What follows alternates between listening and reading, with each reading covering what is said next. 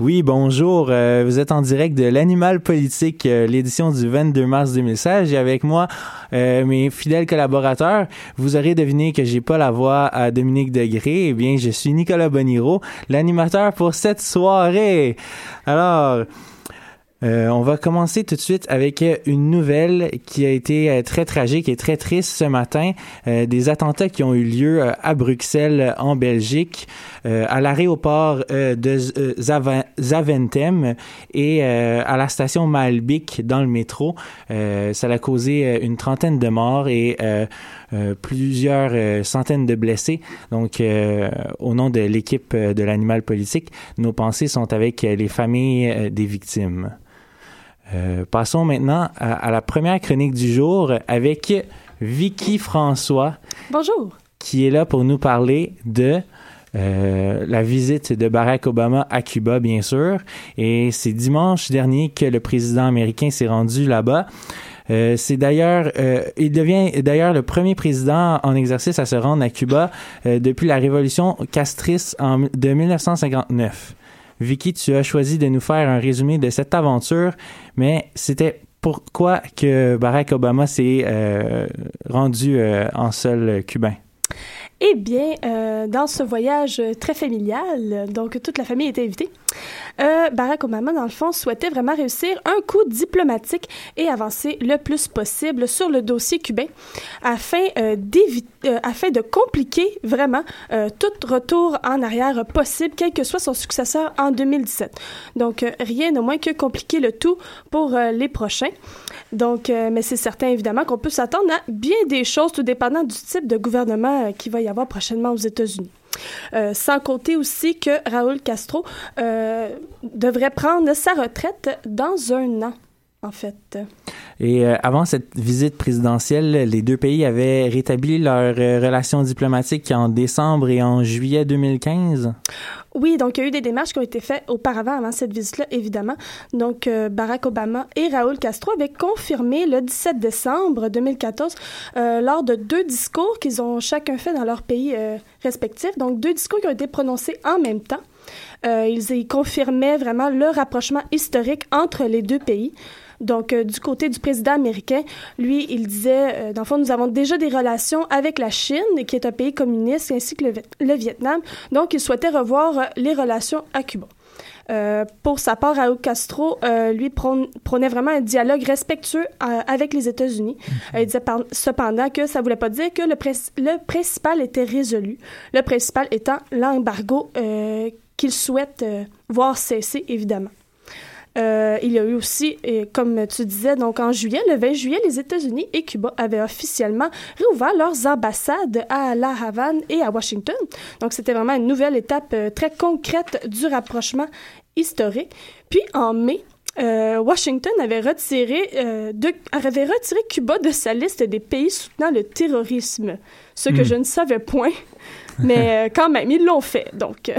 Mais euh, c'est quoi les demandes en fait de, chacun des partis? Qu'est-ce que Cuba et qu'est-ce que les États-Unis cherchent à recevoir l'un de l'autre? Bien, selon le discours, ben, pour la part de, du président américain, donc dans son discours et selon les médias, il prend vraiment les droits de l'homme qui divergent vraiment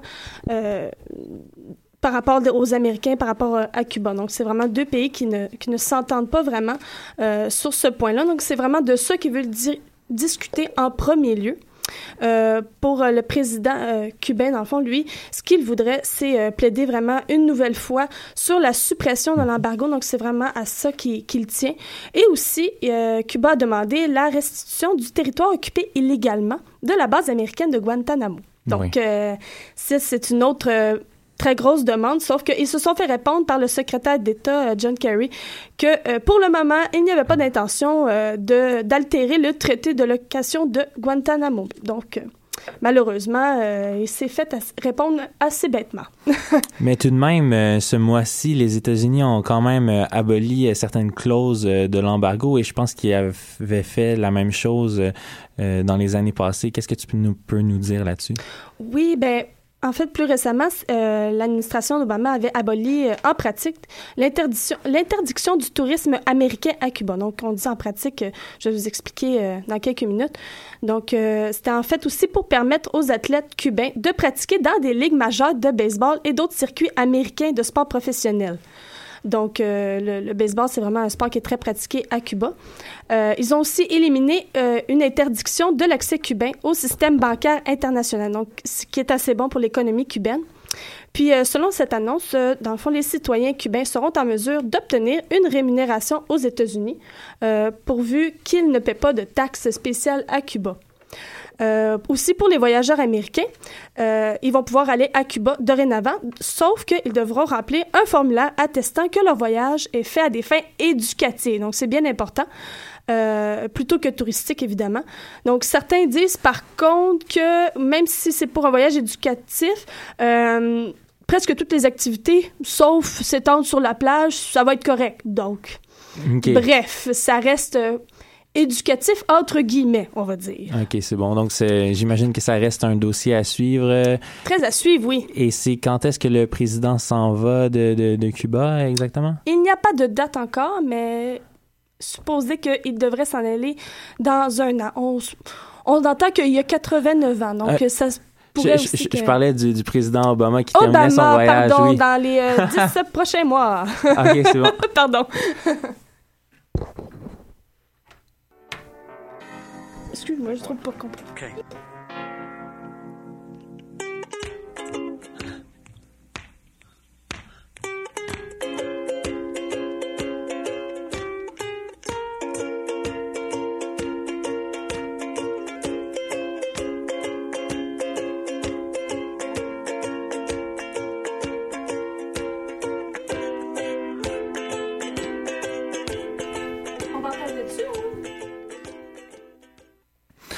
Alors, euh, on va euh, maintenant, euh, après la tragédie qui s'est passée en Europe aujourd'hui, on va aller vers de meilleures nouvelles à l'autre bout du globe avec Alexandre Moranville qui est ici pour qui est notre correspondant de la politique asiatique et qui est ici aussi, j'imagine de, pour ne pas nous parler de la Corée du Nord, mais de quoi veux-tu nous parler en fait, Alexandre? Ben écoute, tu le sais, Boniro, euh, depuis plusieurs semaines, je couvre euh, tout ce qui est Corée du Nord et les mauvaises nouvelles qu'il y a là-dessus. J'imagine que nos chers auditeurs commencent à être un peu, euh, en avoir ras la soupière, si vous me permettez l'expression, justement de, ce dossier nord-coréen. Alors j'ai décidé de passer un peu à autre chose, d'accord? Oui, la Corée du Nord, la situation là-bas ne, ne fait qu'aller qu'en s'empirant, et j'imagine que j'y reviendrai une autre fois. cette semaine, j'ai décidé de m'attaquer à un autre pays qui a des graves problèmes sociaux économiques, mais qui sont en tendance de s'améliorer. Je parle bien de la Birmanie, la Birmanie qu'on peut parler aussi du euh, également surnommé le Myanmar, qui est un pays toujours en effervescence depuis les résultats des élections législatives historiques qui ont eu lieu le 8 novembre dernier. Suite à celle-ci, c'est la Ligue nationale pour la démocratie, pas la LNH, euh, la LND là-bas qui appelle, qui a pris le pouvoir. on a annoncé aujourd'hui par annonce officielle que leur figure de proue, la prix Nobel de la paix Aung San Suu Kyi, j'espère que je le prononce bien madame, sinon pardonnez-moi, puis elle a hérité du poste de ministre des Affaires étrangères. Et euh, en quoi exactement cette nouvelle est si frappante? Là? En tant que tel, tout d'abord, il est important de savoir que ces élections de novembre-là avaient une saveur historique et pas pour rien.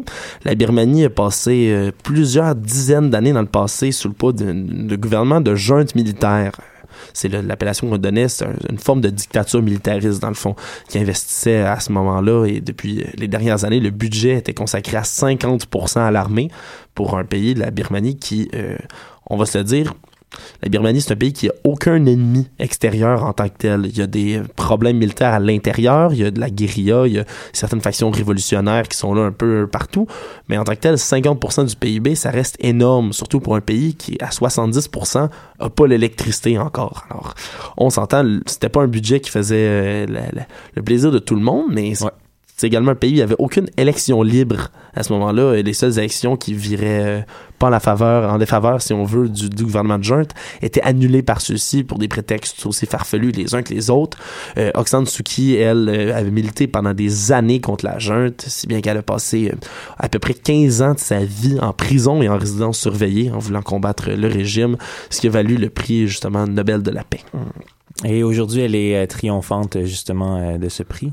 Oui, mais triomphante, on peut dire, son, son parti est triomphante parce qu'elle ne peut pas devenir présidente.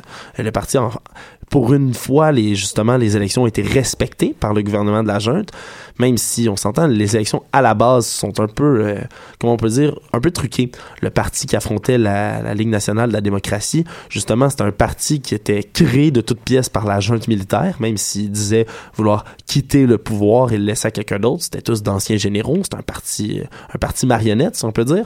Et à la base aussi, une des lois de la Constitution imposait que au moins 25% des sièges de l'Assemblée étaient gelés là pour les membres de la junte militaire, ce qui est complètement absurde, on va se le dire.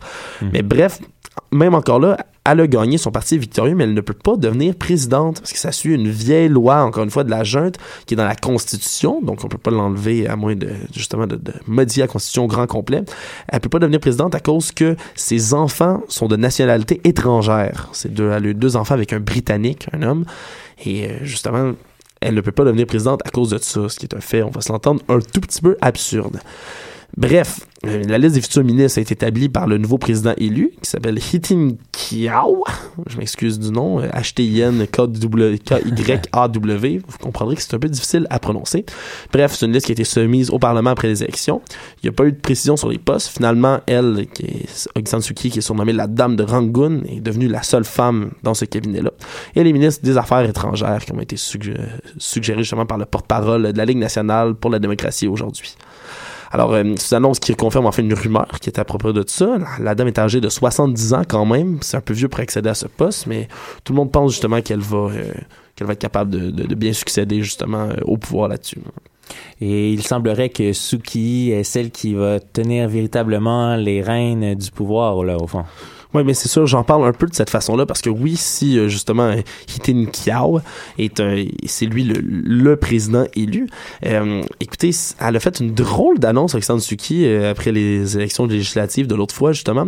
Elle a annoncé un peu de façon mystérieuse qu'elle envisageait de gouverner au-dessus du président. Bon, ça peut sembler un peu marionnettiste dans l'ombre, voire un peu un peu méchant, evil, si on peut le dire comme ça. Mais bon, elle on surnomme euh, cette, dame-là, justement, elle, a proposé de mener des réformes en tant que ministre, puis euh, c'est justement une façon d'elle pour asseoir sa légitimité, même si elle peut pas être présidente, elle entend gouverner de ce fait par, euh, par l'ombre un peu par son poste de ministre. Donc, reste à voir si ces décisions-là, à elle, vont être justes et avisées, même si elle n'est pas officiellement au pouvoir. on peut s'attendre à ce que justement le premier ministre, qui est un, un de ses plus fidèles, fervents admirateurs et suivants depuis toujours, on va voir ce que ces deux-là vont pouvoir faire ensemble. C'est un dossier à suivre. Espérons que la Birmanie va aller dans une meilleure direction qu'avec la junte. Eh bien, merci Alexandre. C'est effectivement euh, fort intéressant et en plus, euh, ça te permet de parler d'autres choses que de la Corée du Nord. Oui, effectivement, j'étais j'étais un peu tanné, oui. Alors, on s'en va euh, en musique. Restez là. On s'en va en musique avec la chanson Un degré de séparation du groupe Brunswick.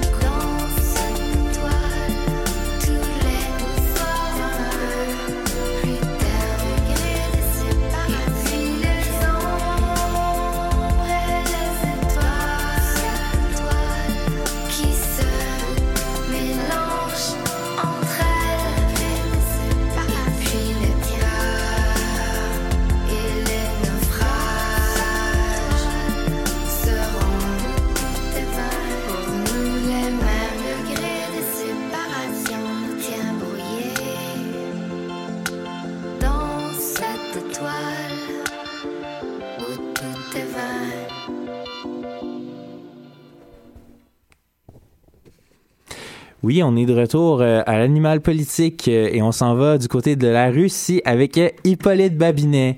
Parce que, Hippolyte, tu vas nous parler de la situation financière et de l'économie de la Russie, n'est-ce pas? Oui. après les dernières semaines, l'analyse de la politique russe a clairement identifié que le pays comme identité au centre du monde politique qui possède une, une forte influence et qui impose son idéologie.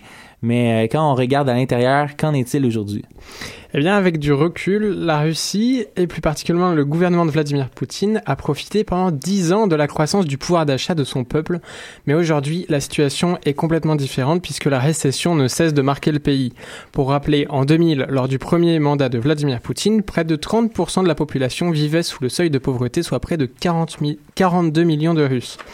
Or, avec l'envolée des prix provoquée l'an dernier par la crise monétaire, avec un plongeon du rouble, ainsi que par l'embargo alimentaire décrété par le Kremlin sur la plupart des produits alimentaires occidentaux en représailles des sanctions européennes et américaines dans la crise ukrainienne, le pays a vu arriver la plus longue récession pendant le gouvernement de Vladimir Poutine.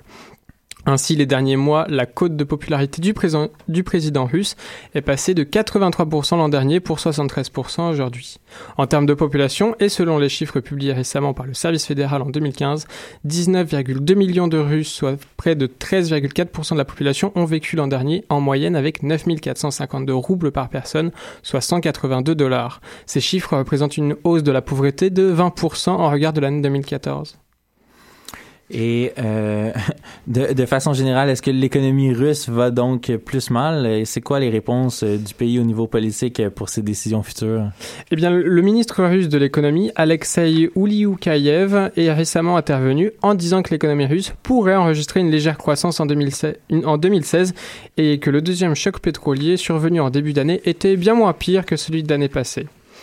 Dans le même temps, il a déclaré que la situation dépend des limitations liées à l'évolution du marché des matières premières, mais il pense que la Russie pourra enregistrer des résultats positifs sur l'année 2016.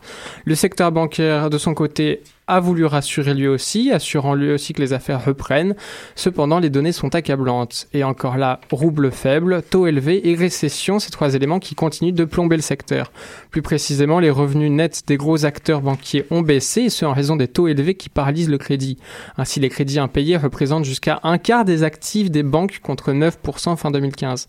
Si les banques importantes pourront se remettre et résister à ces baisses de revenus, ce sont surtout les petits établissements bancaires qui subissent les pertes. On recense ainsi des faillites par dizaines, plusieurs en même temps parfois, les contribuables perdent confiance, et si l'État avait déjà mis en place un plan d'aide aux banques l'année dernière, aucune aide ne sera cette fois-ci allouée. Et ça fait donc deux ans que l'économie russe se fragilise petit à petit et la Russie est affectée par euh, les sanctions européennes aussi, il faut pas l'oublier. Euh, comment peut-on envisager la suite pour le pays?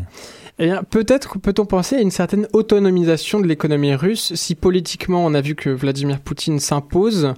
Euh, aujourd'hui, certes, la mondialisation tend à une interdépendance des économies entre elles, mais depuis quelques mois, la Russie cherche à une désaméricanisation de son économie et de manière générale à se détacher de l'Occident. Cela passe par des accords avec différents pays du Moyen-Orient et puis une forte intervention dans le conflit syrien, comme on le sait.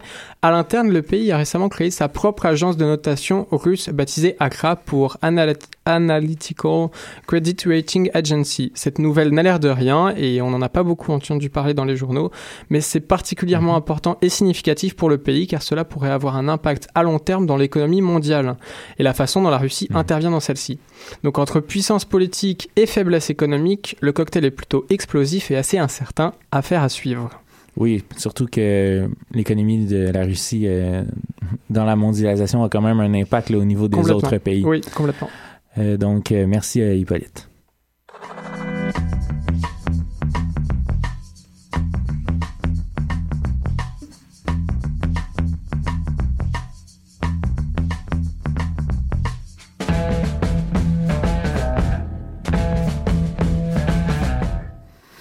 On est de retour à l'animal politique et euh, on s'en va du côté de chez nous, en fait, pour parler de politique canadienne et québécoise avec Émilien. Donc, Émilien, qu'est-ce que tu nous as préparé pour aujourd'hui?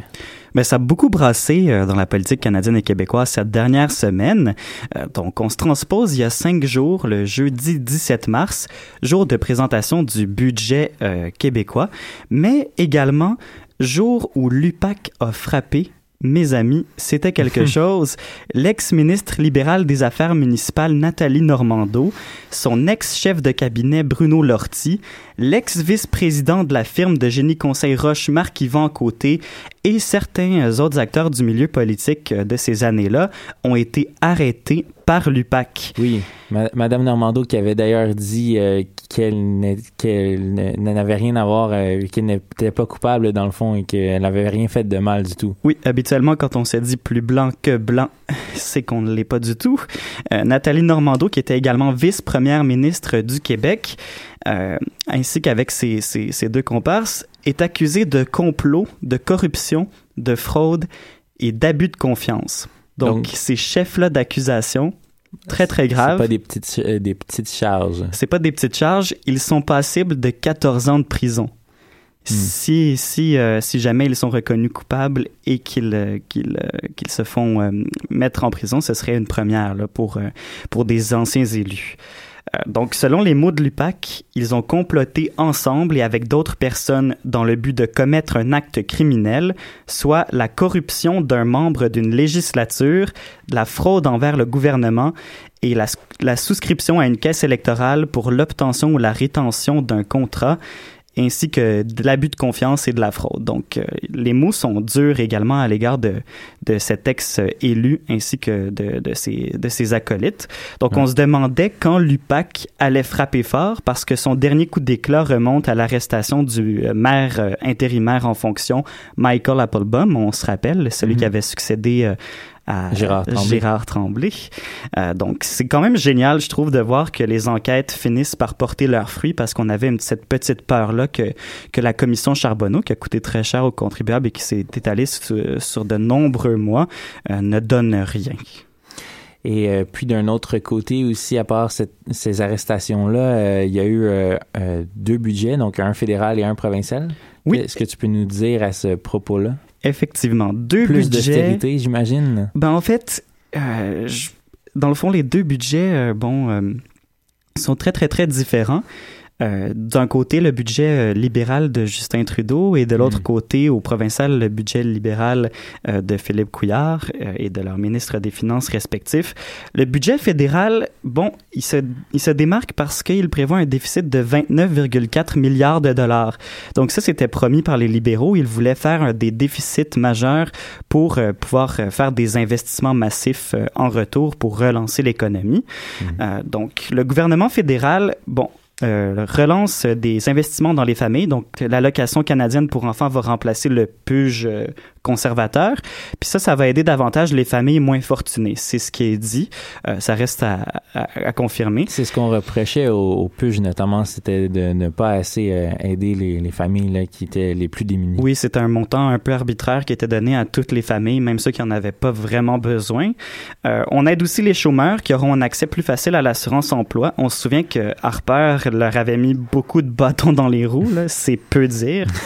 euh, l'aide financière aux étudiants canadiens sera Ici au Québec, on n'en bénéficiera pas vraiment parce qu'on a l'aide financière aux études québécoises qui, euh, qui remplace la juridiction canadienne. Euh, les mm. municipalités, des investissements massifs sur 10 ans, 120 milliards de dollars, c'est pas rien. Euh, donc des investissements à prévoir là, à Toronto, à Montréal. Oui, est-ce qu'on sait si le pont Champlain est inclus dans, dans ces montants-là ou Pas pour l'instant, je pourrais pas me prononcer là-dessus, mais ça reste à suivre. C'est un sujet assez controversé. Et la retraite sera ramenée à 65 ans. Donc, euh, ça va faire quelques heureux de ce côté-là. Des investissements massifs promis par les libéraux pour les Autochtones, 8,4 milliards de dollars, ce qui est un investissement phénoménal, historique même. Et puis, finalement, Radio-Canada, notre cher euh, diffuseur public, euh, obtiendra 675 millions de dollars euh, dans les prochaines années. Donc, ça avait été promis par, par les libéraux en campagne électorale. Mélanie ça va être fait. Autres. Notre chère Mélanie Joly. Mais ça, ça sera peut-être pas assez cependant pour pouvoir garder la tour.